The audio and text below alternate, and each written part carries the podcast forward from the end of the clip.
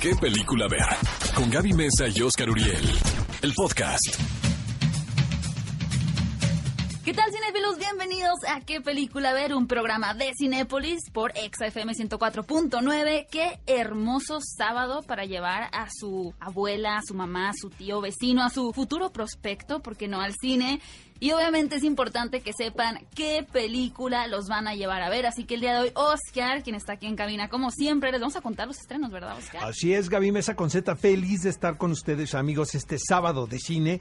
Eh, pues nos vemos más tarde en nuestro Cinépolis más cercano, ¿te parece? Siempre nos vemos. Pues les vamos a decir que hay en cartelera para que ustedes escojan. Todos los sábados, pues está muy variado el asunto, ¿estás de acuerdo? Sí, sí, ya hay muchas opciones que ver y por lo mismo sabemos que a veces pueden estar como atarantados de, bueno, es esta película, pero ¿de qué tratará esta? Y a veces es complicado decidir realmente, pues, cuál va a ser su opción de Y este Gaby fin de Mesa semana. con Z entrevistó a Chris Hemsworth, amigos. Más adelante les vamos a pasar la entrevista exclusiva, la cual realizó mi querida Gaby en Londres, Inglaterra. Todavía no me lavo la mano, les tengo que confesar, pero bueno, esto fue a propósito del estreno de la nueva película Pero de me Men in dijiste Black. que olía feo, ¿no? Ay, claro, cuando dije, Sí. esto está celoso, Sí. Oscar. No te hagas, Gaby Mesa con Z, porque me dijiste que Chris Hemsworth padece de halitosis. No es verdad eso, no es verdad, cinéfilos. Pero bueno, también recuerden que en este programa, además de los estrenos, también les contamos las noticias, lo que estuvo más sonado y en tendencia a través de las redes sociales en cuanto al mundo del entretenimiento. Y por supuesto que hay que aprovechar que este fin de semana, el domingo, o sea, mañana, es el Día del Padre. Pero nuestro toma 5 es de mujeres es porque somos empoderadas. rebeldes.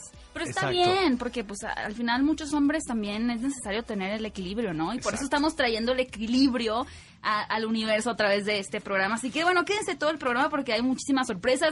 Y también ha llegado el momento en que yo les comparta el resultado de la encuesta de la semana pasada. En No ganamos ni Gaby ni pero yo. tienes un récord de pérdidas. Nunca, nunca has estado en el mayor porcentaje de la encuesta. Siempre has perdido. Me vale, la verdad. Por eso le echas a Chris Hemsworth. La pregunta de la semana pasada decía, si tú eligieras a una de esas actrices para tu película, ¿con cuál te quedabas de protagonista? Las opciones eran Marta Gareda, Yalitza Aparicio, Carla Souza y Eiza González. Y bueno, Oscar votó por Yalitza. Yalitza Aparicio Rules. 21%, yo voté por Eiza 23%. La ganadora, muy inesperado esto, pero con el 33% es Carla Souza. No estoy de acuerdo. Yo tampoco. Pero- Saludos a Carla hasta Los Ángeles. Sí la queremos, eh, pero no queríamos que No ganara esta tanto. encuesta. Queríamos ganar nosotros. Quédense durante todo el Viva programa porque Yalitza. tendremos... Viva Yalitza Viva. Yalitza. Tendremos la nueva encuesta que ustedes pueden ir a votar a través de las redes sociales de exa, arroba exa FM. ¿Qué película ver? Un programa de Cinépolis en XFM. Bienvenidos a ¿Qué película ver? Nuestra sección de noticias. Les contamos, amigos, que Dark Phoenix, la más reciente entrega de los X-Men, pues no le fue tan bien en taquilla como se esperaba. Más bien le fue bastante mal, no solamente en taquilla, recordemos si escucharon el programa pasado, a mí se me gustó esta película, sí pienso que es un cierre un tanto débil para esta gran franquicia, esta gran saga, pero no me pareció mala, tal Siento que cual. hubo mala leche alrededor del estreno de esta ¿Pero por qué película. crees? Porque te voy a decir una cosa. El fin de semana que abrió, incluso los portales más importantes de noticias como Hollywood Reporter o Variety. Entertainment Weekly, me da la impresión que ya tenían preparadas las notas de por qué fue un fracaso X-Men, ¿sabes? O sea, ya como un borrador Es que así, decir, el- historial que tenía la producción, que como todos saben y no es noticia, estuvo muy accidentado. Ahora, eh, no siempre esas señales tienen que ver con que quede mal la película, porque Pero muchas he- veces sí. sí. Pues sí, pero también yo he visto lo contrario. Creo que había muchas ganas que le fuera mal a la película. Ahora, la gran sorpresa es que fue la animada, ¿no? La de Illumination, que se llama La vida secreta de las mascotas, segunda Dos. parte, Sí. fue el éxito de taquilla. Sí, solamente logró recaudar X-Men 33 millones de dólares en este primer fin de semana. Eso solo en Estados Unidos, ¿eh? Exactamente. Y La vida secreta de tus mascotas 2, 47.1 O sea, sí, millones. está, sí, sí es fuerte la, la competencia. A mí sí me ¿no? gusta la, la vida secreta A de mí tus también. mascotas. A mí también. Tal vez si vemos la segunda entenderemos por qué se dio este fenómeno, pero bueno, cinéfilos, lamentablemente a nuestros mutantes favoritos pues no les mutó tanto los dólares en el bolsillo, ¿verdad? Y el público tiene la última palabra también, ¿no? Ellos dictan que les gusta, que no les gusta. Y bueno, entre las noticias de castings de este fin de semana, pues el señor Kevin Hart se prepara para interpretar a Scrooge, que es uno de los villanos consentidos de la literatura. Se ha hecho el cuento de Navidad no sé en cuántas versiones, se ha hecho Yo animada, se ha hecho en, se- en serio, eh, en películas, programas de televisión. Ahora, el señor Kevin Hart va a participar en este remake que tiene que ver directamente con la película que hizo Bill Murray en 1988. Es evidente aquí que los productores lo que quieren es captar todo el crecimiento que ha habido dentro de la audiencia afroamericana en los Estados Unidos, pero luego eso no se traduce internacionalmente, ¿sabes? Yo te escucho muy positivo. ¿Sí? En cuanto a esta noticia, a mí me desagrada bastante la idea de Kevin Hart en esta película. Vienes muy amargosa, Gaby. ¿eh? Sí, es que ahorita me estaba peleando, pero, pero ya.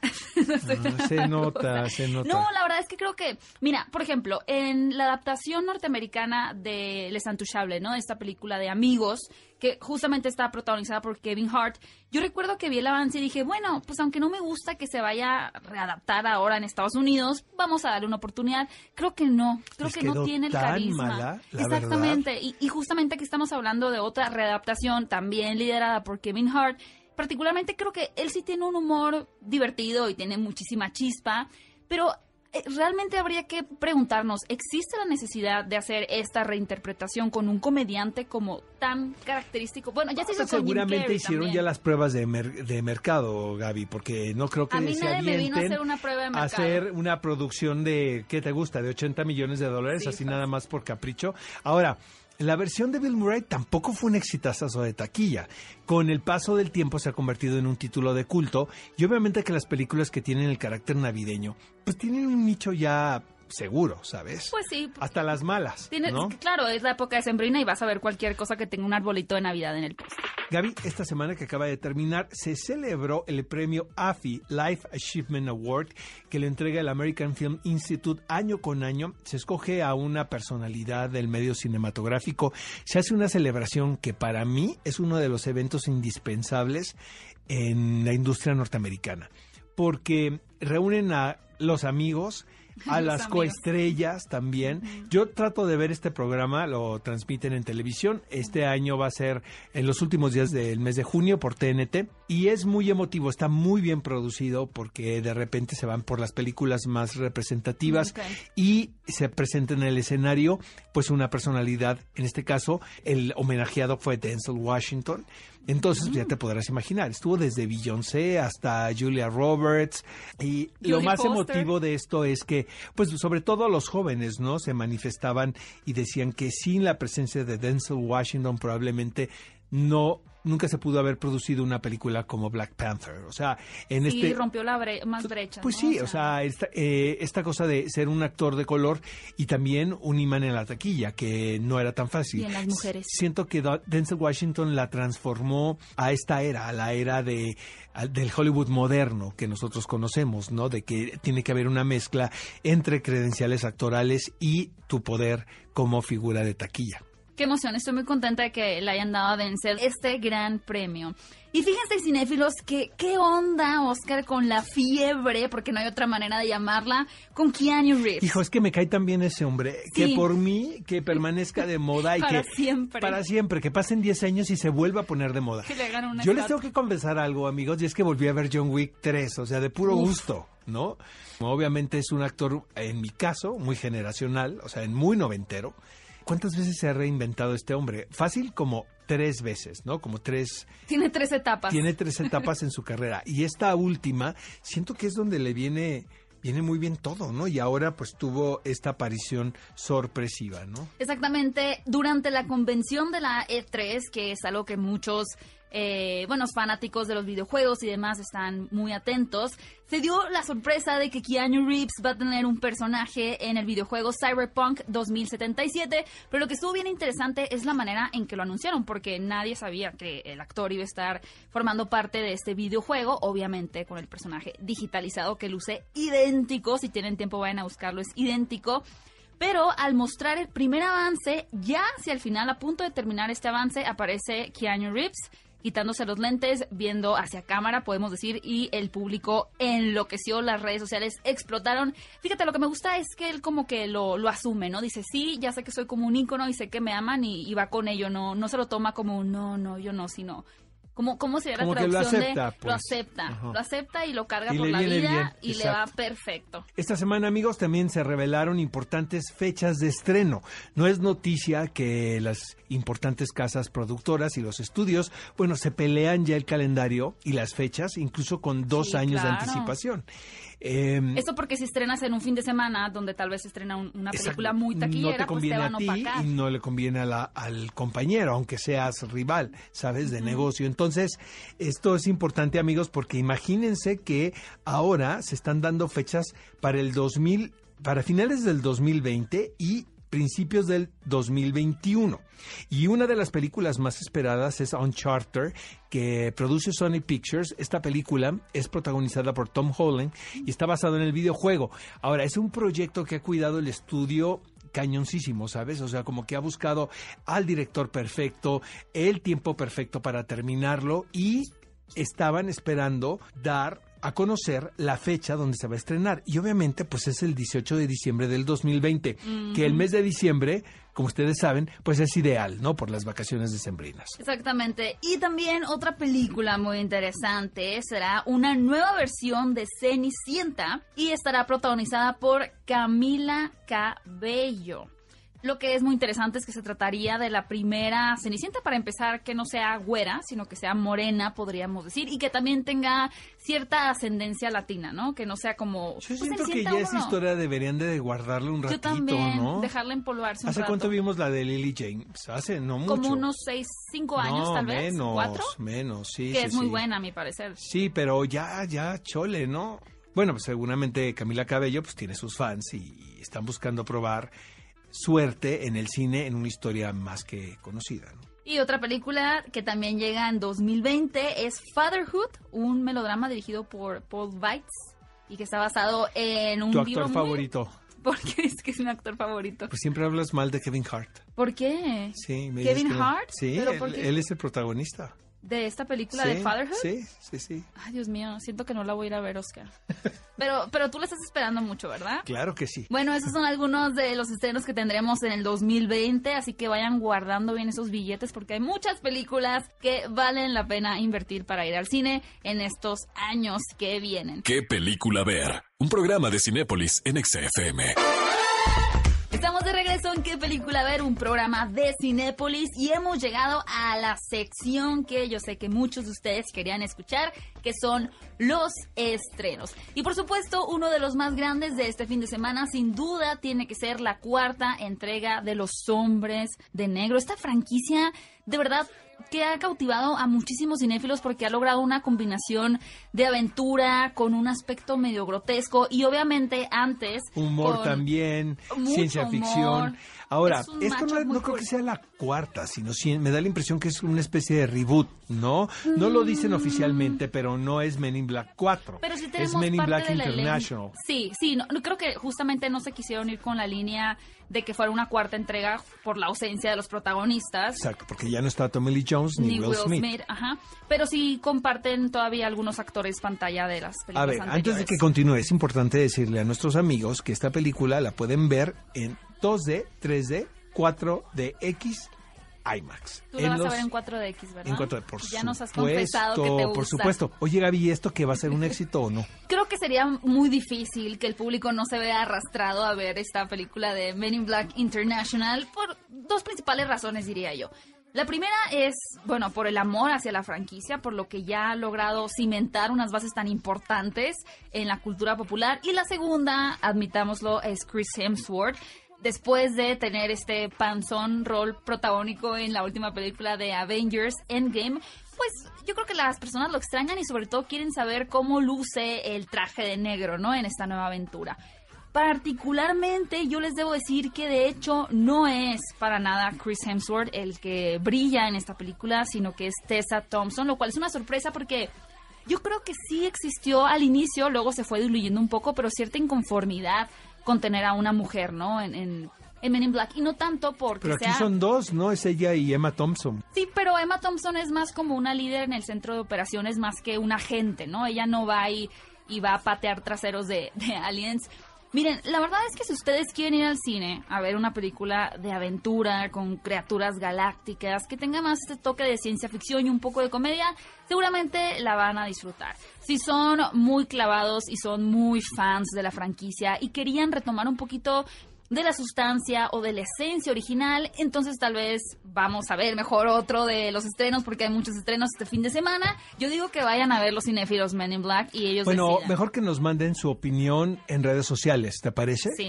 Oigan amigos, otra película que llega a pantalla grande es La Viuda, eh, su nombre original Greta, dirigida por Neil Jordan. Esta película se estrenó en el Festival de Cine de Toronto del año pasado, pero es un thriller que te voy a decir una cosa, funciona bastante bien hasta cierto punto, o sea, también lo que le ayuda a la película es que no pretende más. Es una historia que hemos visto no sé cuántas veces en el cine. Es esta relación que se da por una circunstancia provocada. No les voy a no les voy a revelar qué es lo que sucede, pero es esta mujer de edad madura, que es Isabel Huppert, eh, llamada Greta, eh, vive en Nueva York. Entonces ella aparentemente olvida su bolsa en el metro y hay este personaje que interpreta a Chloe Grace Moretz. Eh, ve la bolsa y obviamente la bolsa pues trae una, una identificación y ella como es buena chica, Buena ciudadana. buena ciudadana, de hecho su amiga le dice que tonta eres, Sí, esto es pues, Nueva. York, ¿no? Para empezar no Date no cuenta, no agarras, date cuenta, no agarras una bolsa que En ves el en el metro. porque seguramente es de un terrorista, ¿no? Bueno, sí. Entonces hay muchas probabilidades. Pero esta, esta chica eh, Ella toma, ingenua la agarra. tome- toma la bolsa y se la regresa a esta mujer. Y de esa manera se empieza a crear una relación entre estos dos personajes que aparentemente pues no tienen nada en común. Y empieza una relación de, como una lucha de poder entre ellas y sobre todo de obsesión, ¿no? Qué miedo. Ya se las vendí bien cañón, Sí, ¿verdad? quiero ir a verla. les ya estoy todos comprando. ganas de ir al cine. Estoy buscando a ver cuándo. Y aquí obvio, está pues Isabel, asiento. Isabel Huppert está muy bien como, como todo lo que hace, ¿no? Pero siento que la película es más anecdótica. O sea, no pretende más, no... Pero eso me gusta. Sí, está bien. Aparte recuerdo un poquito al recién estreno que tuvimos en Cinépolis también de Ma con Ola- Octavia Spencer. Por- probablemente No, se sea esta parecen. mejor película que más, ¿eh? Ah, pues yo sí voy a a verla definitivamente. Otro estreno para aquellos que siempre disfrutan de irse a asustar al cine porque son amantes, no sé por qué, de tirar las palomitas del susto. Bueno, llega una producción rusa titulada Una foto antes de morir. Y bueno, en este caso es una producción un tanto al estilo de Destino Final, estas películas fatalistas en donde la verdad no tenías a dónde correr porque ibas a morir o ibas a morir. Pero lo que vemos es un grupo de amigos eh, siempre el grupo de amigos sabemos que va a terminar mal, sobre todo cuando andan en el bosque y entran a una cabaña, en donde se encuentran una cámara, una cámara antigua, que descubren que al tomar una foto, si yo te tomo una foto a ti, Oscar, y se revela esa foto, ya, ya, ya, o sea, busquemos otro locutor porque Oscar va a desaparecer de la faz de la Tierra. Oye, Entonces, como que se me antoja tener la cámara, ¿no? Para tomarle fotos a algunos, a algunos disque amigos, ¿no? Que hay por ahí. Aquí en Exa, No ¿eh? A varios. ¿eh? Estoy- me pasaría de cabina en aquí. cabina. Me pasaría de cabina en cabina, ¿eh? Toma- yo sí tomé, tomé fotos, ¿verdad? Así una selfie, ¿no? No, porque ya te fuiste tú Ya también. No, esta película de Una foto antes de morir es de Anton Senkovic y bueno, nos va a aportar aparte de la mitología un poquito de por qué eh, existe esta misteriosa cámara y cómo es que este grupo de amigos van a intentar sobrevivir a su fatal destino que parecería estar prescrito, pero bueno, ustedes van a descubrirlo este fin de semana. Amigos, este fin de semana llega también Tolkien, la esperada biografía del autor de El Hobbit, del Señor de los Anillos, Sensei, Chanok, Calimán, de varios que conozco también. Es que, vaya, realmente este es un célebre autor, ¿no? Y siento que eh, varios lo han imitado, como George R.R. R. Martin, por ejemplo, ¿no? Hasta en el nombre. hasta en el nombre, en crear estos universos fantásticos y eh, e invitar al lector a vivir aventuras a lugares inimaginables. Y siempre nos hemos cuestionado qué pasará en la cabeza de estos personajes ¿Qué le que hicieron, logran, no? ajá, que logran crear estos universos tan peculiares. En el caso de Tolkien, incluso inventar un lenguaje. Exacto. Y yo creo que esta película responde esos cuestionamientos de alguna manera. Creo que es una cinta muy convencional, Sí. está muy bien hecha. los valores de producción, amigos, de primera, la verdad. La película, amigos, obviamente, pues no nos cuenta cuando él entregó el manuscrito, ¿verdad? Nos cuenta todo lo que sucedió en su infancia, en su adolescencia y juventud que probablemente hayan influido en crear esta fantasía, ¿no? A ver, Gaby, ¿tú qué piensas de esto? Yo creo que, como dice Oscar, tal vez la película no sale mucho de las convenciones de una biopic o de una cinta biográfica, pero a pesar de ello sí hace cierto énfasis como más onírico o poético de resaltar o enfatizar en, mira, digo, no sé, dependerá del espectador, ¿no? Tal vez habrá espectadores que digan, si estaba entendiendo, no era necesario que me lo recalcaras, pero, sí, como que tuvieron mucho cuidado en las referencias que luego tiene su vida en la literatura y no ser tan obvios.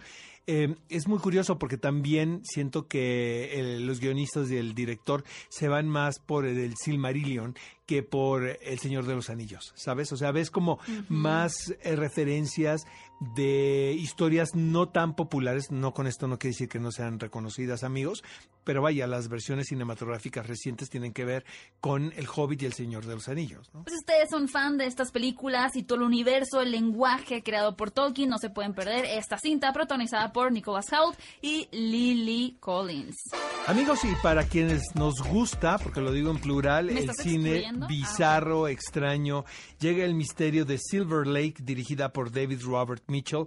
Y realmente sí es una cosa muy extraña, amigos, pero a mí la verdad me gustó muchísimo. O sea, no puedes dejar de ver lo que está sucediendo, aunque estás viendo las cosas más bizarras y enloquecidas. Como que nos puedes dar un ejemplo Es una especie, desde mi punto de vista, es un retelling de Alicia en el País de las Maravillas, ah. pero teniendo a la ciudad de Los Ángeles como, como protagonista. Nuestro héroe, podemos decirlo así, es Andrew Garfield y todo tiene que ver con la obsesión que él siente sobre una chica que descubre un día en la alberca y empieza a seguirla como si fuese el conejo blanco de Alicia en el País de las Maravillas. Y esto lo va a llevar a unos lugares así muy extraños, pero les estoy advirtiendo para que, para que luego no me reclamen. Exacto. Es una película muy particular y muy atractiva, la verdad. Y creo que también hay dos, tres ideas bien interesantes que el autor pone sobre la mesa. Siempre se agradece algo original, algo diferente que ver en el cine, así que si tú eres esa persona que está buscando pues más emociones a través de una historia distinta, no te puedes perder El misterio de Silver Lake. No se despeguen porque más adelante tendremos aquí en qué película ver la entrevista con Chris Hemsworth. Recuerden escribirnos en nuestras redes sociales utilizando el hashtag qué película ver. ¿Qué película ver? Un programa de Cinépolis en XFM.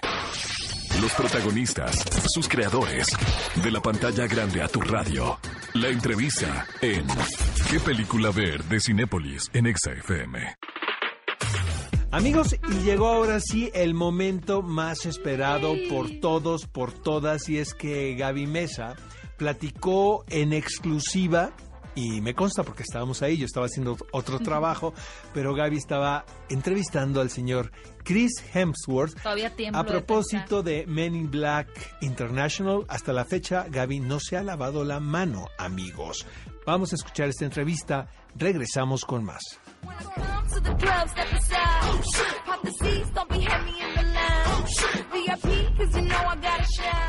Primero que nada, un gusto estar aquí y gracias por el espacio y la oportunidad de hablar contigo. Haciendo mis cálculos, vi que tenías más o menos 14 años cuando Men in Black se estrenó en las salas de cine. ¿Recuerdas un poco las primeras impresiones que tuviste sobre esta película? Um, sí puedo.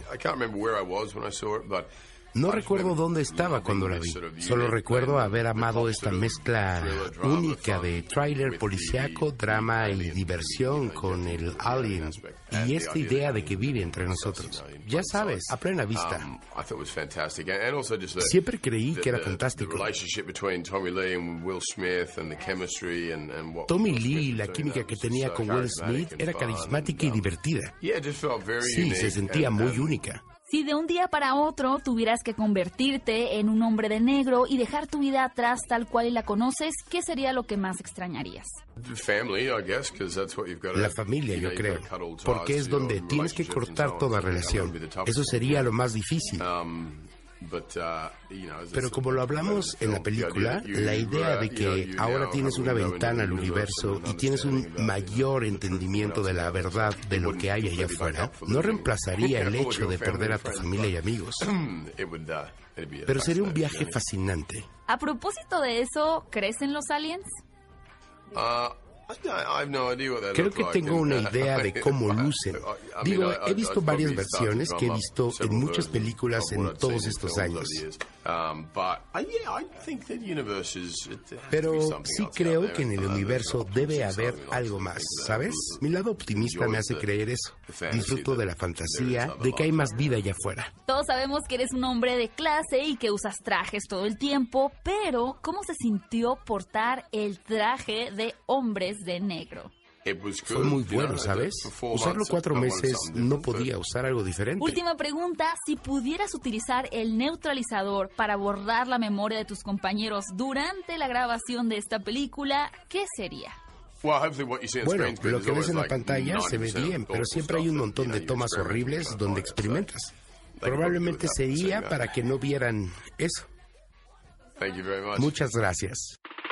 Ahí la tienen la entrevista con el señor, el caballero Chris Hemsworth. Realmente fue muy disfrutable y esperamos que a ustedes también les haya gustado. ¿Qué película ver? Un programa de Cinépolis en XFM. Toma 5. Top 5 de películas que no te puedes perder.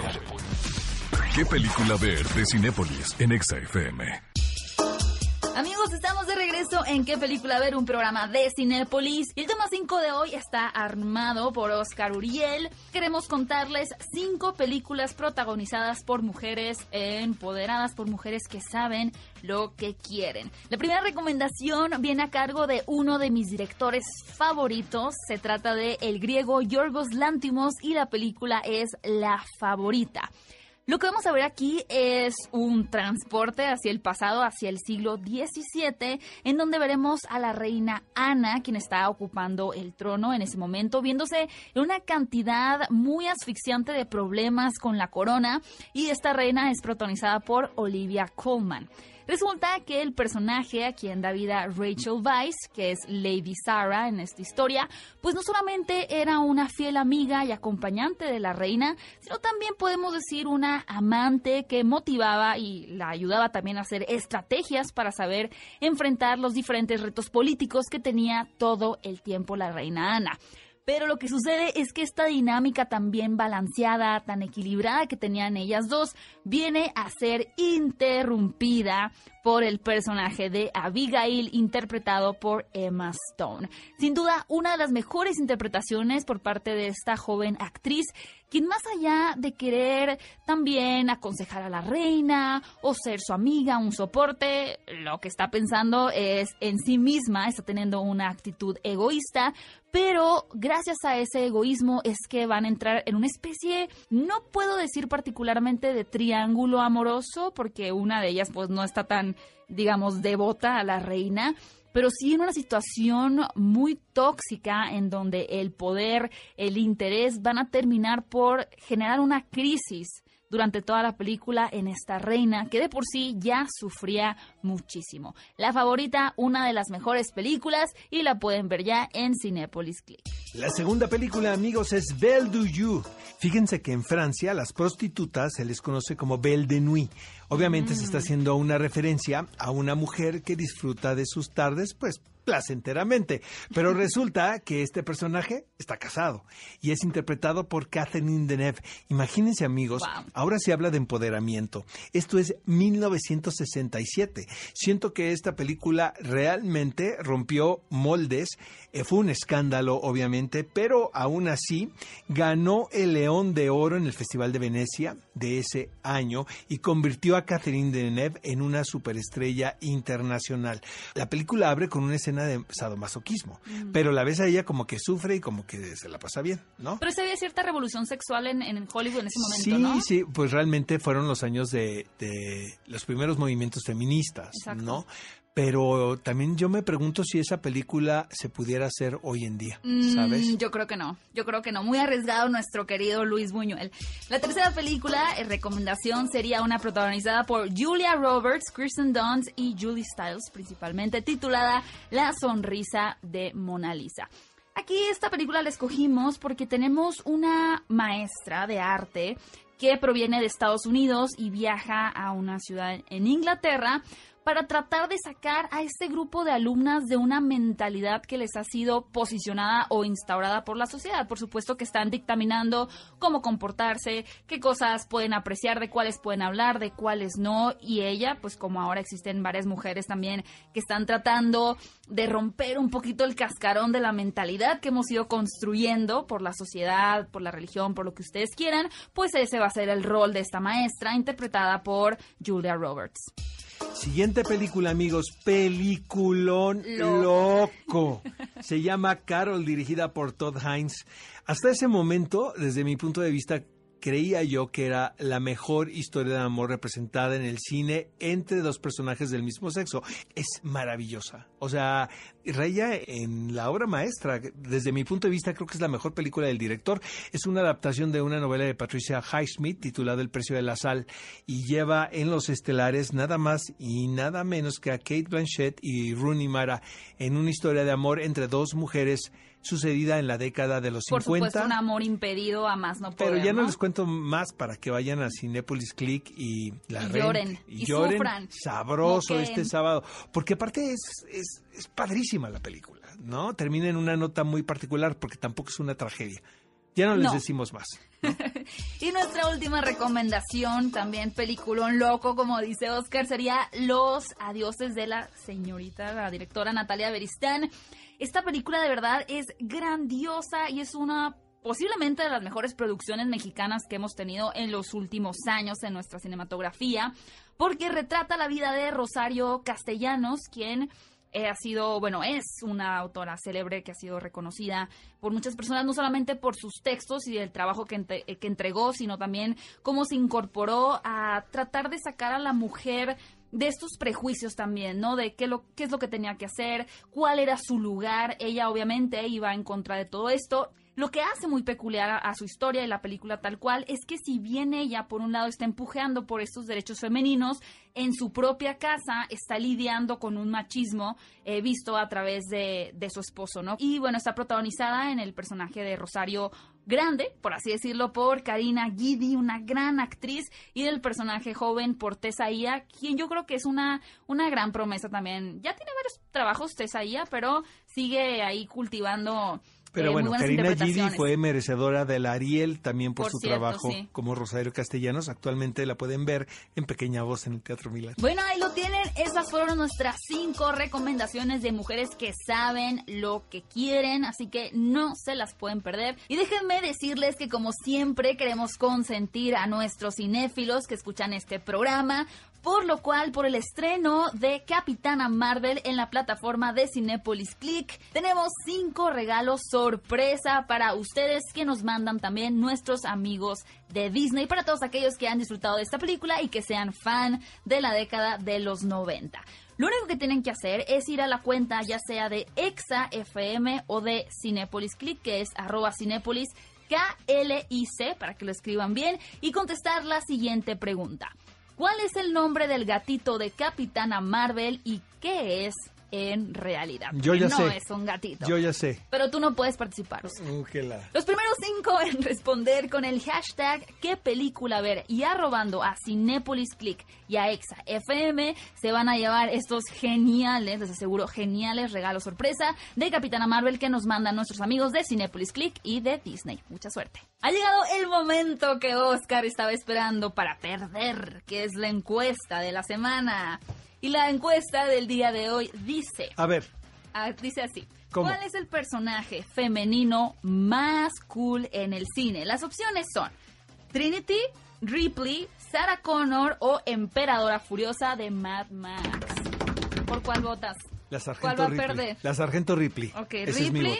¿Listo? ¿Ya, ya votaste? Listo, compartido. Ajá. Yo pues eh, creo que esta vez estaba de acuerdo con Oscar, tal vez más Sarah Connor, pero tengo que ser fiel a mis raíces, a mis obsesiones. No, Trinity. Creo que no has terminado de entender mi nivel de obsesión con Matrix. Oscar. No, no, Ok, ya voté Gaby, por Tienes Trinity. chance de reflexionar No, todavía. acabo de No se ha acabado el compartirlo. programa. Piénsalo bien. Ahí está, ya está es como listo tu voto con voto. González. Piénsalo bien. O sea, piénsalo dos veces. Lo recapacité todo este tiempo. Vayan a las redes sociales de Exa, arroba ExaFM y voten cuál es la mujer más cool, más badass en el cine. Sargento Ripley. ¿Qué película ver? Un programa de Cinépolis en XFM.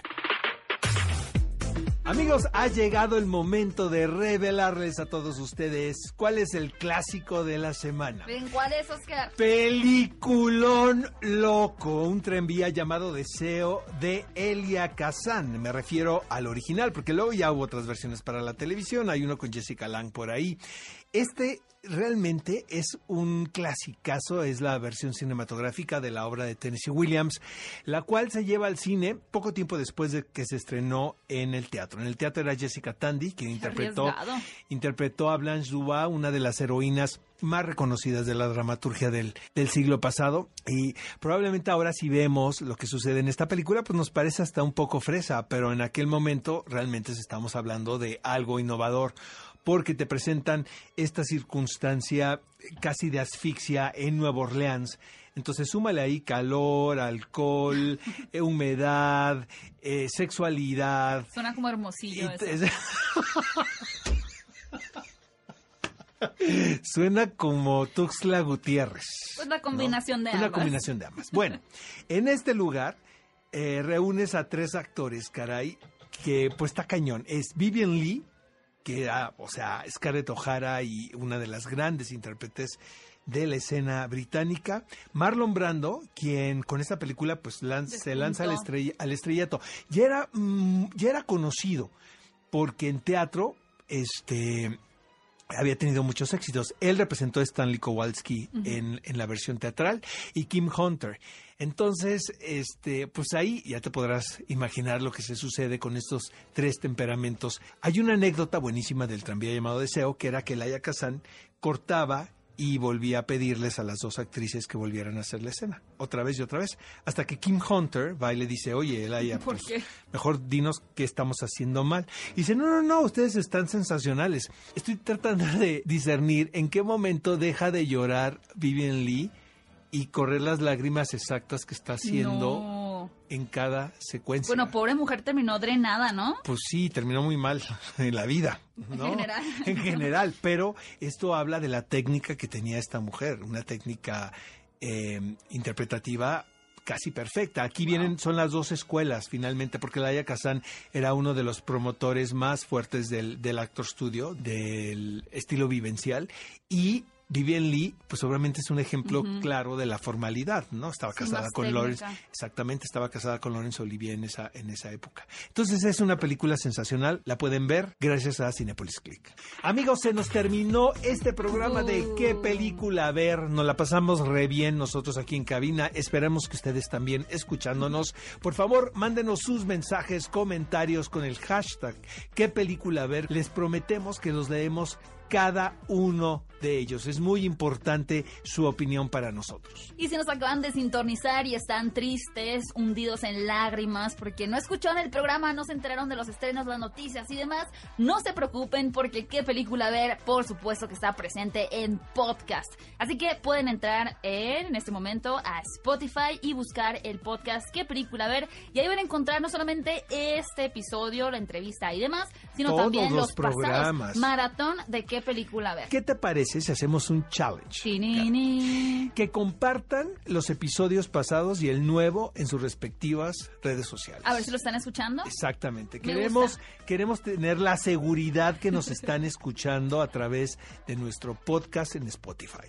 Ha sido un gusto estar con ustedes, cinéfilos. Nos vemos el próximo sábado puntuales a las 10 a.m. aquí en Exa FM con el mejor programa de cine en la radio. ¿Qué película ver? Un programa de Cinépolis.